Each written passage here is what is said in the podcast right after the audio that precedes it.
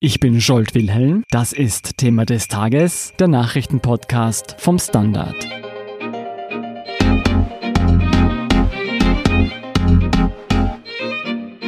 Die SPÖ steht so schlecht da wie noch nie.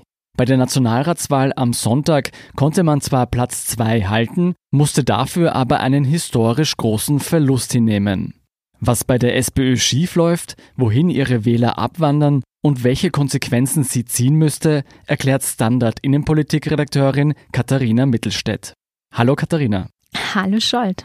Katharina, bevor wir ans Eingemachte gehen, wie groß ist denn der Einfluss der SPÖ in unseren Alltag heute noch? Also historisch kann man natürlich sagen, dass die Sozialdemokratie Österreich und insbesondere Wien schon massiv geprägt hat. Äh, wenn wir uns anschauen, zwei Drittel der Wiener wohnen aktuell im sozialen Wohnbau, äh, unser Gesundheitssystem, gratis Schulen, gratis Schulbücher, Schulbusse für Kinder am Land. Natürlich hat die SPÖ den Sozialstaat vor allem geprägt. Das heißt, die Arbeit der SPÖ ist zumindest in vielen Bereichen unseres Lebens erkennbar, die wir heute als fast selbstverständlich wahrnehmen. Trotzdem hat die SPÖ am Sonntag mit 21 Prozent der Stimmen ihr bisher schlechtestes Wahlergebnis eingefahren. Was ist denn schiefgelaufen? Naja, also mit den historischen Errungenschaften der Sozialdemokratie hat das natürlich vermutlich wenig zu tun. Man muss auch sagen, Dankbarkeit ist keine politische Kategorie. äh, vielmehr wissen viele Menschen heute, glaube ich, einfach nicht mehr so recht, wofür die SPÖ eigentlich steht. Und diese fehlende Erzählung, die muss man nun wieder mit Leben erwecken und mit Inhalten füllen. Das versucht Pamela Rendi-Wagner, ist aber zumindest bei dieser Wahl in der kurzen Zeit, die sie auch dafür hatte, offenbar nicht gelungen. Gegenüber der Wahl 2017 waren es doch fast minus 6 Prozent. Der Abstand zu den gut 37 Prozent der ÖVP ist historisch groß. Wohin sind die Wähler der SPÖ gegangen? Also der absolute Löwenanteil der Wähler, den die SPÖ verloren hat, ist zu den Grünen gewechselt. Das sind äh, rund 220.000 Menschen tatsächlich. Man muss sagen, im Jahr 2017, Christian Kern konnte im Wahlkampf Endspurt äh, sehr viele Grünwähler noch für sich gewinnen. Der konnte damals mobilisieren. Der hat es geschafft, dass er dieses Kanzlerduell mit Sebastian Kurz glaubhaft vermittelt hat. Und dadurch haben viele dann sich noch zum Schluss gedacht, ah okay, na gut, dann lieber mit meiner Stimme die SPÖ und die linke Mehrheit stärken und nicht die Grünen. Diesmal hat es so nicht geklappt. Ist das rein darauf zurückzuführen oder gibt es noch einen anderen Grund, warum so viele ehemalige SPÖ-Wähler zu den Grünen zurückgewechselt sind? Ich würde sagen, es liegt bestimmt auch an der politischen Großwetterlage, die wir derzeit erleben. Das Klimathema war in diesem Wahlkampf ein entscheidendes. Damit haben viele im Vorfeld gar nicht gerechnet, aber gerade die junge Generation, viele Schüler und Studierende, die haben sich von diesem Thema ganz klar motivieren lassen. Für die war das wichtig. Und da sind die Grünen natürlich irgendwie die Erfinder. Die stehen seit ihrer Gründung als Ökopartei für Klimaschutz. Und da kann die SPÖ natürlich irgendwie nur hinterher herhecheln, auch wenn man es versucht hat. Die großen Jahre der SPÖ sind schon länger hinter uns. An wen hatte die SPÖ denn ihre Wähler in den vergangenen Jahren verloren? Naja, früher gab es natürlich einen massiven Wähleraustausch hin zu den Freiheitlichen. Der ist heute inzwischen kaum noch gegeben. Freiheitliche Wähler heute wechseln, wenn sie sich für eine andere Partei entscheiden, zur ÖVP.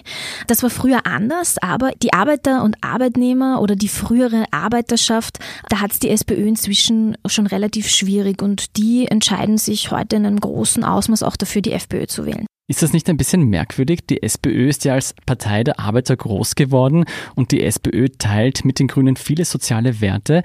Warum laufen ihr dann so viele Wähler in Richtung Blau und Grün davon? Ich glaube, die SPÖ hat das Problem, dass sie ihr Profil ein bisschen verloren hat. Pamela Rendi-Wagner hat in diesem Wahlkampf viele Inhalte gebracht. Sie hat auf viele Themen gesetzt. 1700 Euro Mindestlohn jetzt zum Beispiel etwas, das eine FPÖ-Klientel ansprechen könnte. Sie hat ein Öffi-Ticket für ganz Österreich gefordert, was jetzt zum Beispiel Grünwähler ansprechen könnte. Aber man hat so ein bisschen das Gefühl, die Themen liegen verstreut herum und ergeben noch kein Gesamtbild. Das klare Profil, das fehlt. So geht man nach den Wählergruppen, sieht man, dass die Grünen trotz inhaltlicher Überschneidungen deutlich mehr junge Wähler überzeugen können, die eben naturgemäß sehr am Klimaschutz interessiert sind. Läuft die SPÖ Gefahr, da eine ganze Generation an Wählern zu verlieren?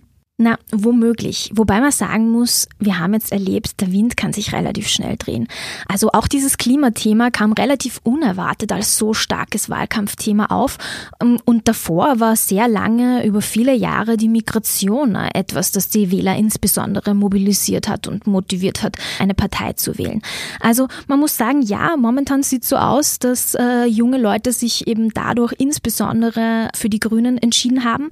Aber es kann auch wieder neue Themen Themen geben. Die junge Generation ist, glaube ich, wesentlich breiter und vielschichtiger interessiert als nur an Klimathemen. Also da könnte die SPÖ natürlich auch mit anderen Themen, die sie setzt, auch wieder junge Leute erreichen. Katharina, abseits der Themen, inwieweit wird die Wahlniederlage dem Wahlkampfteam der SPÖ und der Spitzenkandidatin Pamela Rendi-Wagner zugeschrieben? Naja, Pamela Rendi-Wagner selbst überraschend wenig. Sehr viele in der Partei sagen derzeit, naja, ähm, unsere Spitzenkandidatin war erst seit sehr kurzer Zeit SPÖ-Chefin. Sie hat die SPÖ Ende 2018 übernommen und in dieser Zeit hatte sie schon zwei große Wahlkämpfe mit der EU-Wahl und der Nationalratswahl zu schlagen. Also jetzt ihr vorzuwerfen, sie hat die SPÖ nicht ordentlich positioniert in dieser kurzen Zeit, das macht tatsächlich fast niemand. Etwas anders sieht es aus, wenn es um ihr Team geht. Gab es denn in den vergangenen Tagen schon personelle Konsequenzen? Ja, Thomas Trotzter, einer ihrer allerengsten Vertrauten, den sie zum Bundesgeschäftsführer gemacht hat, als sie Parteichefin wurde, hat am Montag, wenn man so will, die Flinte ins Korn geworfen. Er hat noch bevor die Parteigremien getagt haben, gesagt, okay, ich gehe als Bundesgeschäftsführer, ich bleibe als Nationalratsabgeordneter, aber in dieser Funktion wird man mich nicht mehr sehen. Und dann Überraschend schnell hat Pamela Rendi-Wagner eine Entscheidung getroffen, die für sehr viel Kritik gesorgt hat, gerade unter den Jungen in der SPÖ und unter den tendenziell Linken in der SPÖ, nämlich, dass sie den Wahlkampfleiter dieses eigentlich nicht besonders erfolgreichen Wahlkampfs, muss man sagen, Christian Deutsch zum neuen Bundesgeschäftsführer ernannt hat. Wie ist diese Entscheidung genau angekommen in der Partei? Nicht gut. Also schon in der Sitzung, der Gremiensitzung, dem SPÖ-Vorstand, haben mehrere Vorstandsmitglieder die Sitzung verlassen, bevor es zur Abstimmung kam, ob man Christian Deutsch nun tatsächlich zum Bundesgeschäftsführer macht. Das waren vor allem die Jugendvertreterinnen, aber auch andere Funktionäre aus den Bundesländern, insbesondere aus Oberösterreich. Und auch danach wurde dann natürlich massiv Kritik laut. Was fordern denn die Jugendfunktionäre? Die sagen vor allem, Hört ihr die Signale nicht?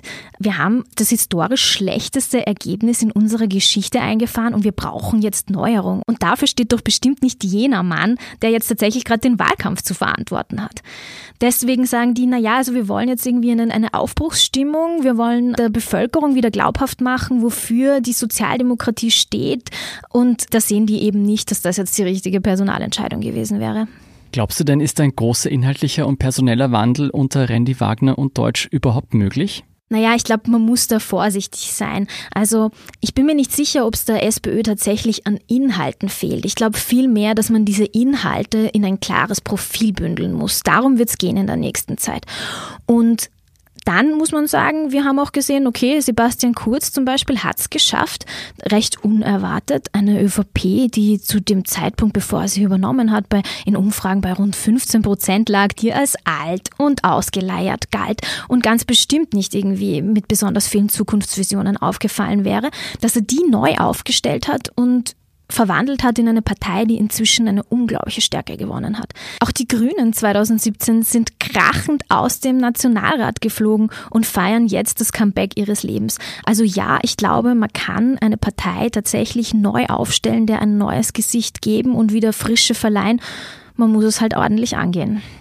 Braucht es für so einen Wandel auch ein, wirklich ein neues Gesicht, einen neuen Spitzenkandidaten oder Spitzenkandidatin? Ich denke, Pamela Rendi-Wagner ist jetzt noch nicht verbraucht in dem Sinn, dadurch, dass sie erst so kurz Spitzenkandidatin war und jedoch viele jetzt nicht direkt ankreiden, dass sie persönlich daran schuld wäre, dass die SPÖ jetzt so stark abgestürzt ist. Aber es wird jetzt vor allem darauf ankommen, wie ihre Genossen mit ihr umgehen werden. Sieht man sich ihre Gegner an, steht die SPÖ einem populären rechten Jungkanzler und einer aufsteigenden grünen Wende gegenüber. Was braucht denn die SPÖ, um bei der nächsten Wahl, die ja 2020 in Wien stattfindet, wieder zulegen zu können? Ich glaube, die Wienwahl 2020 ist nochmal ein bisschen eine andere Geschichte. In Wien ist die Situation anders gelagert. Man kann meistens sowieso Landtagswahlen ganz schwer mit bundesweiten Wahlen in Verbindung bringen. Natürlich ist es trotzdem so, dass die ÖVP sich im Aufwind befindet und das wird ihr auch in Wien zugutekommen. Man muss allerdings dazu sagen, Michael Ludwig, der Bürgermeister Wiens, der Spitzenkandidat der Sozialdemokratie, steht nicht unbedingt für diesen Linkskurs, gegen den sich vielleicht auch ein ÖVP-Kandidat dann vor allem irgendwie richten könnte.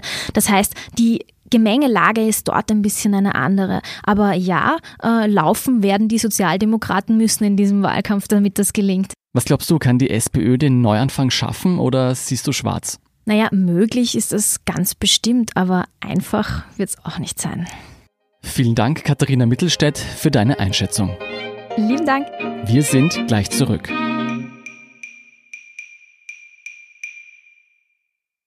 Guten Tag, mein Name ist Oskar Bronner. Was man täglich macht, macht man irgendwann automatisch. Es wird zu einer Haltung. Sie können zum Beispiel üben, zu stehen zu ihrer Meinung, zu sich selbst, für eine Sache. Wir machen das seit 1988 und es funktioniert. Der Standard, der Haltung gewidmet. Hier sind noch zwei Meldungen, die Sie interessieren könnten. Erstens, China hat am Dienstag das 70-jährige Bestehen der Kommunistischen Volksrepublik gefeiert. Überschattet wurden die Feierlichkeiten von den anhaltenden Protesten in Hongkong, die in den vergangenen Tagen zu schweren Auseinandersetzungen zwischen der Polizei und Demonstranten geführt haben. Die Demonstranten wehren sich gegen die zunehmende Einflussnahme der chinesischen Regierung. Zweitens, Berichten zufolge soll Nordkorea erneut Raketentests durchgeführt und dabei japanische Gewässer erreicht haben. UN-Resolutionen verbieten Nordkorea die Starts ballistischer Raketen jeglicher Reichweite. Und zum Schluss noch das Posting des Tages. Wenn die SPÖ ein Baum wäre, dann hülfe nur noch eines. Sofort umschneiden und einen neuen pflanzen, schreibt Standard-User Mete. Das waren die Themen für heute. Ich bin Jolt Wilhelm vom Standard. Baba und bis zum nächsten Mal.